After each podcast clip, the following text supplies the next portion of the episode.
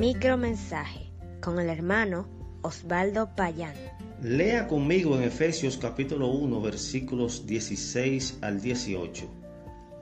No ceso de dar gracias por vosotros en mis oraciones para que Dios os dé espíritu de sabiduría y de revelación en el conocimiento de Él, para que sepáis cuál es la esperanza a que Él os ha llamado. En el Nuevo Testamento esperanza está en 51 versículos, en su mayoría para referirse a la esperanza de los creyentes. Hay varias esperanzas para los cristianos. Una de ellas es la redención corporal. El alma y el espíritu fueron redimidos en el momento de su conversión, pero el cuerpo aún no. El creyente ha sido sellado por el Espíritu Santo como una forma de manifestar su garantía en cuanto a que su cuerpo lo será en una redención futura y todo cristiano tiene la esperanza de que así será.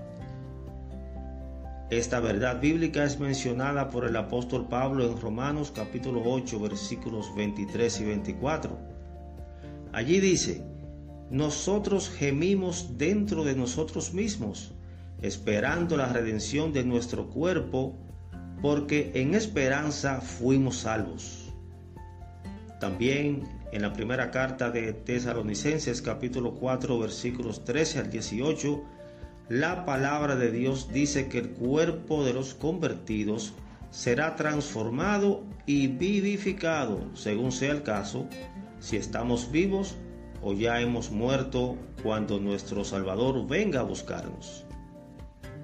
Nuestra esperanza también es ser como Cristo en Filipenses capítulo 3 versículo 21 se afirma, el cual transformará el cuerpo de la humillación nuestra para que sea semejante al cuerpo de la gloria suya.